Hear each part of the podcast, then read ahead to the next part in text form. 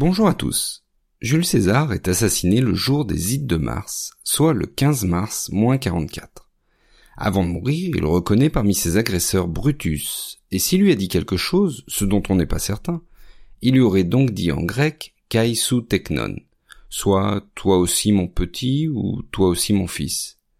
Mais alors, d'où vient la formule tu quoque mi fili, que l'on attribue systématiquement au dernier mot de Jules César?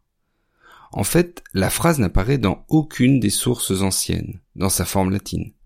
Il faut attendre en fait le XVIIIe siècle pour trouver la locution pour la première fois dans une biographie de César, écrite par l'abbé Laumont et insérée dans son ouvrage sur les hommes illustres de Rome de Romulus à Auguste.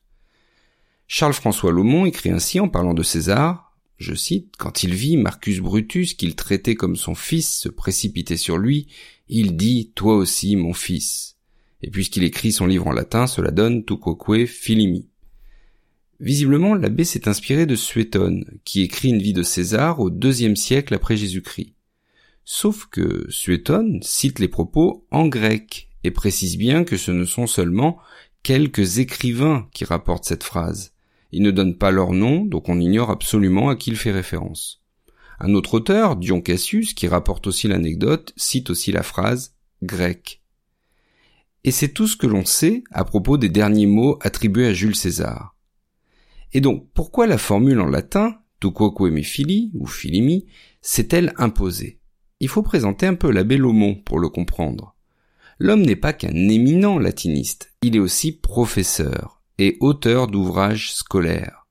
Son livre sur la vie des hommes illustres destiné aux élèves de sixième, ainsi que sa grammaire latine sont restés des ouvrages de référence dans les collèges français, et ce quasiment jusque dans les années 60, 1960.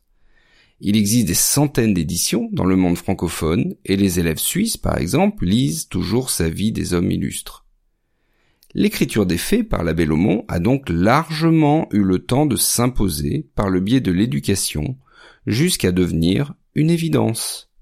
Ainsi, le dictionnaire Larousse cite dès 1856 Tuquoque mi fili dans ses pages roses, celles qui regroupent les locutions latines, contribuant un peu plus à installer ses propos comme une vérité. Et bien que la phrase de l'abbé Laumont soit écrite en latin, il s'agit donc, et vous l'aurez compris, d'une représentation strictement française des derniers mots de Jules César.